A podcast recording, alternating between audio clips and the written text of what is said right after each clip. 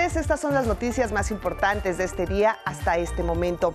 México no romperá relaciones con Perú, pero sí hay asilo para la familia de Pedro Castillo. Se dejará a un encargado en Lima para apoyar a los mexicanos que allá residen y a los que quieran retornar a su país. Inicia la colecta nacional de la Cruz Roja Mexicana. El primer mandatario hizo la primera donación y llamó a que todas y todos cooperen con esta heroica institución al cuidado de la salud de los mexicanos. Aún en medio de la crisis mundial, las perspectivas económicas para México son excelentes, anuncia el presidente. Le tendremos todos los detalles. Pelícanos llegan a la Ciudad de México vaya a San Juan de Aragón y podrá ver este gran espectáculo de la naturaleza. En el mundo se agudiza la crisis migrante en la frontera. Miles son frenados en El Paso, Texas. Están saturados los centros de detención de la patrulla fronteriza por migrantes de diversas nacionalidades.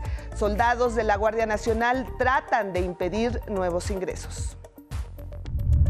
Y en los deportes, este mediodía se entregó el Premio Estatal del Deporte 2022 de la Ciudad de México.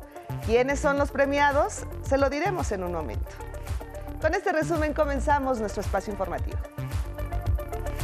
Muy buenas tardes, gracias por acompañarnos, bienvenidos y gracias también a quienes nos sintonizan en el 95.7 de su FM, la frecuencia de radio del Instituto Politécnico Nacional. También saludo con muchísimo gusto a Ivonne Cárcova que nos acompaña en la interpretación en lengua de señas mexicana. Gracias Ivonne. Invitarlos como siempre a que nos sigan en nuestras redes sociales, en Facebook, en Twitter, en TikTok, en Instagram y también en nuestra página de 11 Noticias. Como siempre, estamos muy pendientes de sus opiniones y sus comentarios.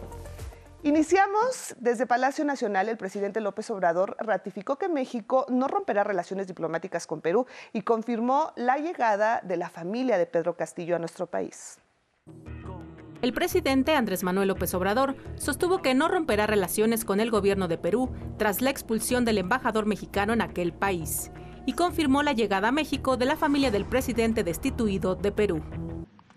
Lilia Paredes su esposa Arnold y Alondra Castillo, tus hijos, arribaron al aeropuerto de la Ciudad de México a las 7 de la mañana con 51 minutos, procedentes de Lima, Perú.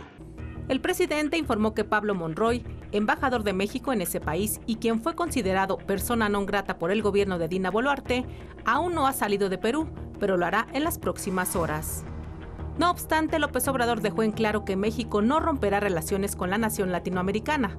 Por ello agregó, Carla Tatiana Ornelas será la encargada de la embajada. La Secretaría de Relaciones Exteriores ha decidido no romper relaciones entre otras cosas, porque necesitamos mantener nuestra embajada para eh, dar protección a los mexicanos que eh, radican, que trabajan, que viven en Perú.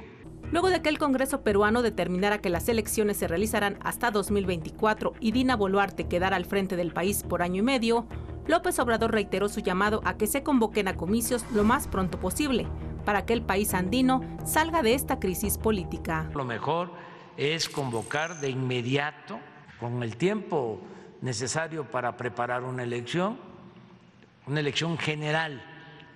Sí, el método democrático es la medicina para Perú en esta situación. López Obrador adelantó que en la reunión que tendrá en enero con el presidente estadounidense Joe Biden, le pedirá que Estados Unidos deje de interferir en la política interna de otros países, como fue en el caso de Perú. Se trata, lo comentaba yo hace unos días, de que se deje de lado la doctrina del destino manifiesto y la doctrina Monroe, esa de que América para los americanos, que la impusieron durante mucho tiempo y sigue todavía vigente con menor intensidad. Pero todo esto de las embajadas. Con información de Nick Teja Germán, 11 Noticias. Y de la situación en Perú es la crónica de mi compañero Miguel Reyes Razo. Los ojos del mundo entero están fijos sobre Perú ese interés frenará ímpetus del ejército de aquel país e impedirá que la represión sea cruel. Veo similitudes de la crisis en Perú y la que vivió Chile en septiembre de 1973. Entonces, el presidente Echeverría salvó la vida a la viuda y familiares del fallecido Salvador Allende. Entonces, el embajador Gonzalo Martínez Corbalá expuso la vida en esa tarea. La señora Hortensia Bussi vivió largos años en México. Este día, la familia del presidente Pedro Castillo llegó a nuestro país. Presa de intenso frío, el presidente Andrés Manuel López Obrador hundía las manos en los bolsillos de su abrigo y analizaba la crisis política que crispa al pueblo peruano. Élites conservadoras hostilizaron desde el primer día al presidente Castillo manejaron al Congreso que sabía legítimo y electo democráticamente al presidente Castillo y aún así lo echó del cargo y lo encarceló. A mi ver, aconsejó López Obrador, elecciones prontas y democráticas devolverán paz y orden al pueblo peruano. Lamento mucho la decisión de autoridades de Perú al declarar al embajador mexicano persona non grata trabajo político devolverá a Perú la gobernabilidad que le urge a su desarrollo. En 11 Noticias, eh, Miguel Reyes de Razo informó. Y en más información nacional, tome nota porque aquí en la Ciudad de México se aplicará a partir de este 23 de diciembre la vacuna Abdalá contra COVID-19. En las 16 alcaldías de la Ciudad de México se aplicará a partir de este viernes la vacuna Abdalá para mayores de 18 años. Como refuerzo contra el COVID, la Secretaría de Salud Capitalina informó que una vez transcurridos cuatro meses de su última dosis de cualquier biológico anti-COVID, es recomendable acudir a los 230 centros de salud capitalinos en un horario de 8.30 a 15 horas. También en la Ciudad de México, vecinos de la alcaldía Benito Juárez organizaron una posada frente a las oficinas del Partido Acción Nacional Capitalino con piñatas de forma de edificios y emulando dinero como colación. Advirtieron que se acabará la corrupción del cártel inmobiliario. Hay que recordar que este clan está conformado por exfuncionarios de la exdelegación Benito Juárez estableció un sistema de intercambio de favores por medio de colusiones ilegales con constructoras y desarrollos inmobiliarios, empresas fachada y otorgamiento de autorizaciones y licencias e incluso extorsiones a empresarios dentro de la demarcación a principios del mes, la Fiscalía Capitalina emitió una orden de aprehensión contra el coordinador del PAN en el Congreso de la Ciudad, Cristian N., por asociación delictuosa. Y en más de la capital del país, el Instituto de Ciencias Forenses local informó que los cuerpos de los hermanos Andrés y Jorge Tirado, así como su tío José González, asesinados la semana pasada en su domicilio en la colonia Roma Norte, fueron entregados a sus familiares. Autoridades capitalinas capturaron a tres posibles sospechosos del multihomicidio. Entre las líneas de investigación está el despojo de un inmueble. En Oaxaca, tras dos años de ser suspendida por la pandemia, este 23 de diciembre se celebrará la Noche de Rábanos en el centro de la ciudad. Esta tradición de origen zapoteca consiste en un concurso de figuras talladas de este fruto. Participan hortelanos y floricultores. 11 Noticias, Elizabeth Díaz. Y también en la conferencia matutina, el presidente López Obrador puso el ejemplo y realizó su donativo a la Cruz Roja Mexicana, de la cual destacó su heroica e importante labor. El presidente López Obrador hizo un llamado a la población mexicana a donar en la colecta nacional de la Cruz Roja, institución con 112 años de historia y que, destacó, realiza una noble labor. A todos los mexicanos a participar, a ayudar, porque eh, se trata de que nos atiendan en emergencias, que nos cuiden, que exista este servicio humanitario que se sostiene con la cooperación, con el apoyo de eh, todos los ciudadanos. El propio mandatario hizo su donativo durante la conferencia matutina tras recordar que esta institución se mantiene con la cooperación de la ciudadanía. Fernando Suinaga, presidente nacional de la Cruz Roja, destacó que tan solo en 2021 la institución ofreció más de 4 millones de atenciones médicas en todo el país y durante la pandemia, por ejemplo, trasladó a casi 100.000 personas con sintomatología de COVID entre marzo de 2020 y octubre de este año. Hicimos traslados por 66.035 interhospitalarios apoyando al Instituto Mexicano del Seguro Social. Cruz Roja Mexicana instaló un hospital de campo en el Instituto Nacional de Enfermedades Respiratorias con 40 capas de terapia intensiva usted puede participar en la colecta nacional de la Cruz Roja, depositando a la cuenta BBVA 0147624845 o en la página cruzrojamexicana.org.mx. Con imágenes de Jorge Bejarano, 11 Noticias, Nicteja Germán. Y en más temas de la matutina, el presidente López Obrador exhibió a los organismos internacionales, calificadoras y bancos que auguraban para este año un menor crecimiento en la economía mexicana, al destacar que el país cerrará con un 3% de incremento este 2022, dijo que los llamados expertos siempre sitúan sus estimaciones muy por debajo de lo que es la realidad. Los pronósticos que tenían para el segundo y tercer trimestre del 22 de crecimiento. Banco Mundial, 1.7. La CEPAL, 1.9. Lo que era Bancomer, 2. Fíjense los expertos. La OCDE, 2.1. City Banamex, 2.1. Fondo Monetario Internacional, 2.4. Fitch, que es una calificadora, ya tres. Esos números, dijo el presidente López Obrador, son la muestra de que las críticas a la política económica, pero sobre todo la política social en la que se le da prioridad a los programas del bienestar, son asuntos políticos de los adversarios. Y son expertos.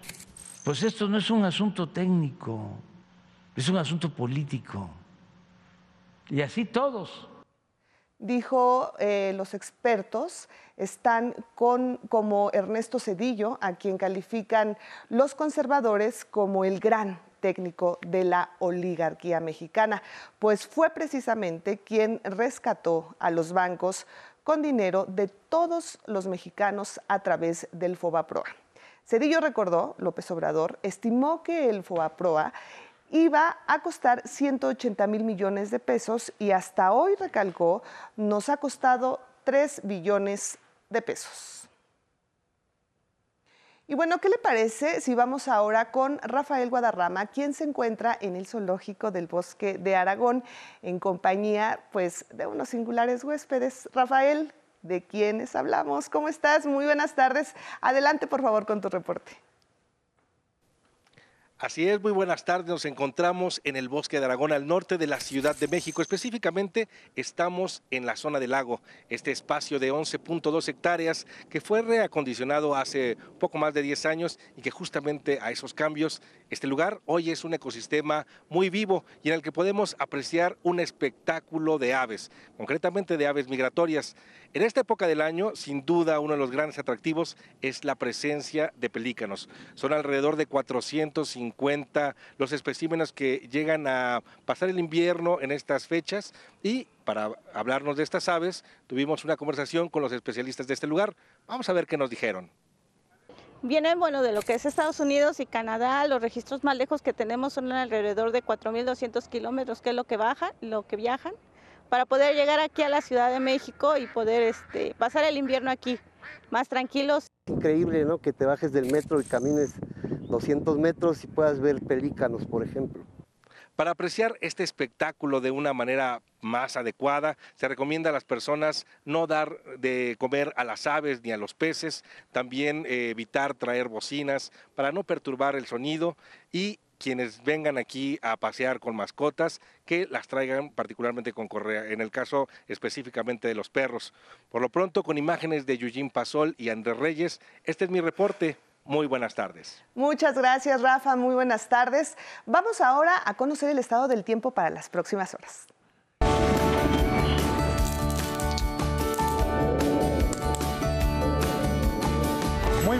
Muy, buenas tardes. Hoy le tengo un dato importante. A las 15.48 horas de esta tarde ocurrirá el solsticio de invierno, el momento exacto de transición del otoño al invierno en esta parte del planeta. En cuanto al pronóstico del tiempo, el Frente Frío 18 producirá una tarde lluviosa en el sureste mexicano, así como temperaturas frías en el norte y centro del país, incluido nuestro Valle de México. Pasamos al pronóstico por regiones. Como les anticipaba, este miércoles habrá lluvias muy fuertes en Veracruz, Chiapas y Tabasco, así como un norte de 90 kilómetros por hora en las costas de Veracruz e Istmo de Tehuantepec. Continuarán las densas nieblas y temperaturas frías en el norte de nuestro territorio, pero mucha atención, porque mañana ingresará un nuevo frente frío a la región y el cual será impulsado por una masa de aire proveniente del Ártico. Cielo medio nublado y ambiente fresco experimentaremos esta tarde en el centro del país, para el fin de semana llegará, le decía, el nuevo frente frío que ocasionará temperaturas muy frías y posibles nevadas en zonas altas del Valle de México.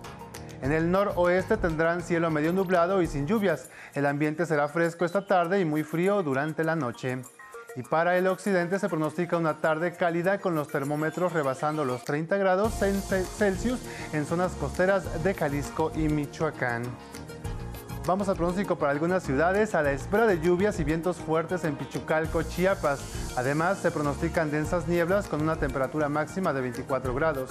Asimismo, habrá precipitaciones acompañadas de actividad eléctrica en el municipio de Felipe Carrillo Puerto en Quintana Roo. La máxima llegará a los 30.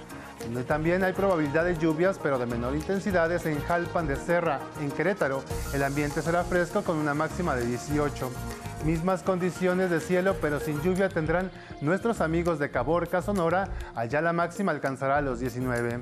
Y en Commonfort, Guanajuato, se pronostica una tarde con cielo medio nublado, ambiente fresco y una temperatura máxima de 23 grados. Esta fue la información del estado del tiempo. Gracias por acompañarme y no olvide tomar sus precauciones ante esta Navidad fría que se avecina en el país, pero cálida en familia. Hasta mañana.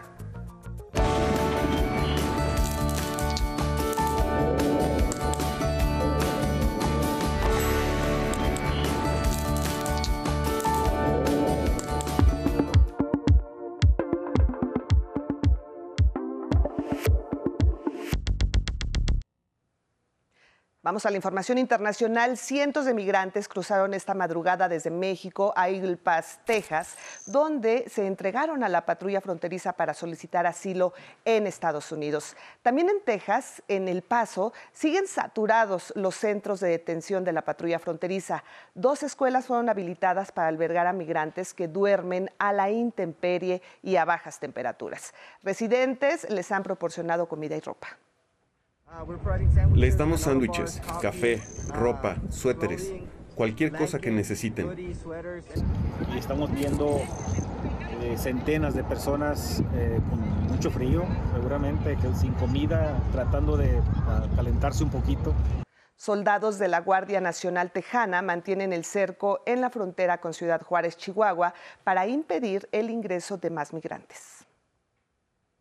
Y en su primer viaje al extranjero desde el inicio de la invasión a su país en febrero pasado, el presidente de Ucrania, Volodymyr Zelensky, viajó a Washington para entrevistarse con el presidente estadounidense Joe Biden. Después de visitar la Casa Blanca, Zelensky hablará ante el Congreso de Estados Unidos. El Departamento de Defensa informó que dará una ayuda militar a Ucrania de 2 mil millones de dólares, que incluye un sistema de defensa antiaérea con cohetes tierra-aire del tipo Patriot. Y mire usted, en Afganistán, alumnos universitarios se negaron a realizar sus exámenes como protesta por la prohibición del régimen talibán a las mujeres para estudiar en universidades. De esta manera se solidarizaron con las alumnas a las que hombres armados les prohibieron ingresar a los campus universitarios en Kabul y en otras ciudades. Cuando se cierra la puerta de las escuelas y universidades para las mujeres, que son la mitad de la sociedad, significa que se paraliza el proceso de evolución y desarrollo humano.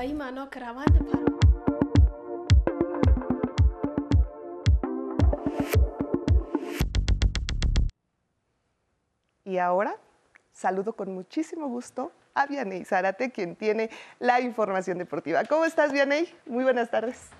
Muchísimas gracias, Leti. Muy buenas tardes. Arrancamos con la información deportiva porque este mediodía se entregó el Premio Estatal del Deporte 2022 de la Ciudad de México. Matías Martínez de la disciplina de ajedrez, Miranda Barrera de nado, de artístico, Dafne Marcela, Valeria y Vania, mujeres beisbolistas, fueron galardonadas. La jefa de gobierno, Claudia Sheinbaum, expuso que las y los deportistas ponen en alto a la ciudad y representan un gran orgullo. Así que cada vez que ustedes salen a representar a la Ciudad de México, no solamente los representan a ustedes, a sus familias, sino representan esta gran historia y esta grandeza que representa nuestra ciudad. Hablemos del fútbol mexicano porque continúa la actividad de la Copa por México, torneo de preparación previo al arranque del clausura 2023 de la Liga MX. Pumas sigue sin conocer la victoria. Anoche empató a ceros con Necaxa y está cerca de quedar eliminado. Por su parte, Atlas sumó su primer triunfo del torneo al vencer 2-1 a Mazatlán resultado que le da vida a los rojinegros para pelear por el primer lugar de su grupo. Hoy es día de descanso y a falta de dos jornadas, mañana continuará la actividad con los juegos entre Toluca y Cruz Azul y Guadalajara ante Tigres. Vámonos a más información porque la justa mundialista terminó y mientras Argentina celebra con su gente el campeonato, otros que también se encontraron con su afición después del gran torneo que tuvieron fueron los seleccionados de Marruecos, Recibidos como héroes, miles de marroquíes salieron a las calles para darles la bienvenida con porras, banderas y bengalas. El recibimiento no era para menos, ya que el equipo hizo historia tras alcanzar la cuarta posición, algo que ningún país africano o árabe había logrado en la historia del torneo. Luego de los resultados en el certamen mundial, la FIFA dio a conocer cómo finalizó el ranking 2022. A pesar de coronarse, Argentina se ubicó en el segundo lugar, debajo de Brasil, que lidera la lista. En el top 10 también están Francia, Bélgica, Inglaterra, Países Bajos, Croacia, Italia, Portugal y España. Marruecos sorprendió al colocarse en la decimoprimera posición, subiendo 11 sitios. Por su parte, México luego del fracaso cayó dos lugares, quedando en la posición 15. Y la FIFA ya lista los preparativos para el Mundial del 2026 que albergará México, Estados Unidos y Canadá.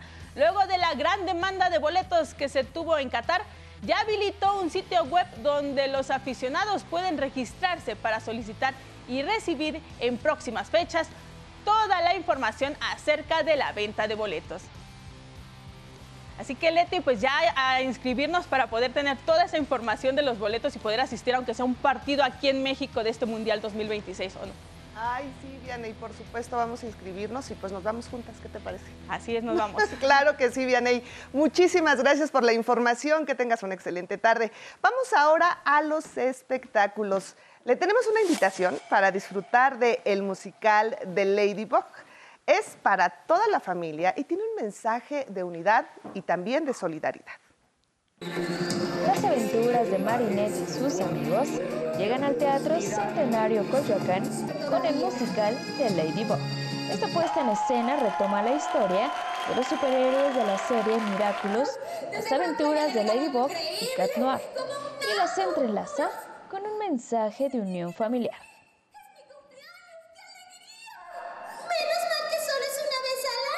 Es para toda la familia, porque más allá de que haya aventura, acción, eh, tiene un mensaje familiar bien importante de unidad, de solidaridad.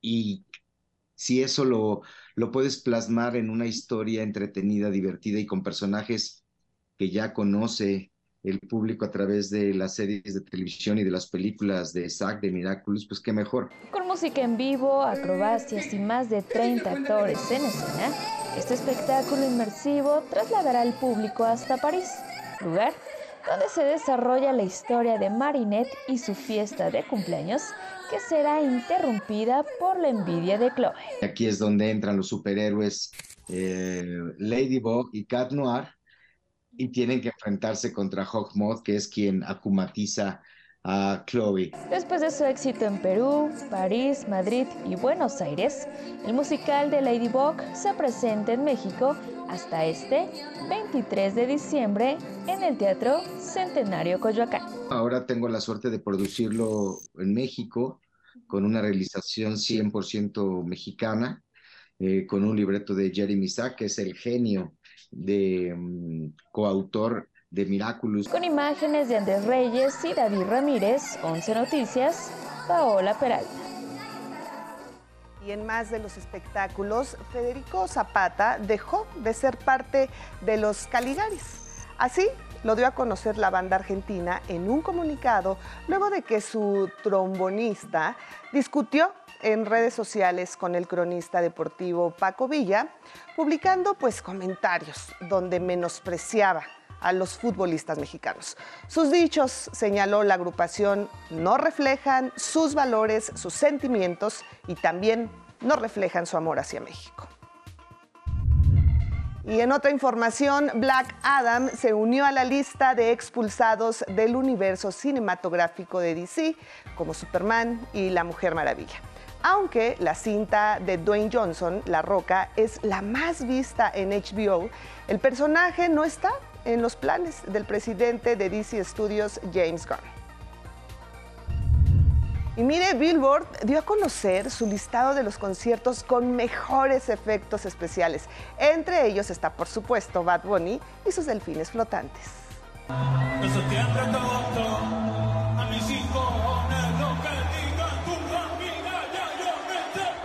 Ahí lo tiene usted. También está el piano en llamas de Adele.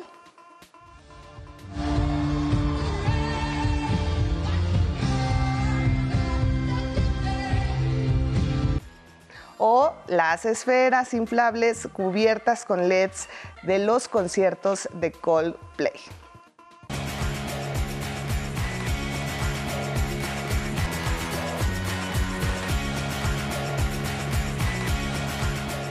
Pues sí, sin duda los tres espectaculares. Seguimos con más información. La pianista mexicana María Hahnemann ha superado cualquier anhelo a sus 16 años después de presentarse en Londres y el Festival Internacional Cervantino. Hoy por la tarde, pues nos vamos al Zócalo de la Ciudad de México porque ella estará ahí con un repertorio que incluye obras de Mozart, Chopin, Beethoven y hasta se animará a cantar Blanca Navidad porque, pues sí, como se suele decir, el cielo es el límite.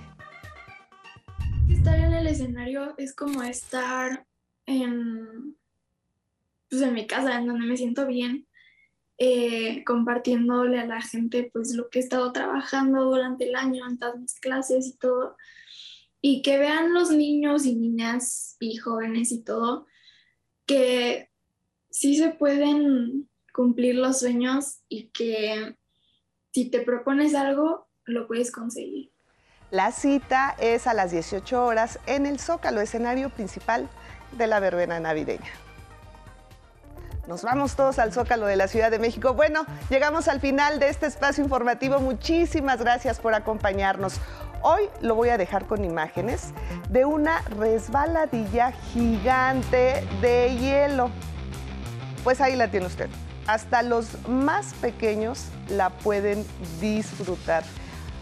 Ay, ¿usted se animaría? Bueno, pues sí se ve muy divertido, ¿eh? Ahí la tienen. Muchísimas gracias. Gracias por acompañarnos. Que tenga muy buen provecho. Disfrute muchísimo esta tarde de miércoles. Y bueno, lo invitamos también a que continúe aquí con nosotros en la señal del 11. A las 9 de la noche lo invitamos a que vea a mi compañera Sandra Sitle con las noticias aquí en el 11. Gracias. Hasta mañana.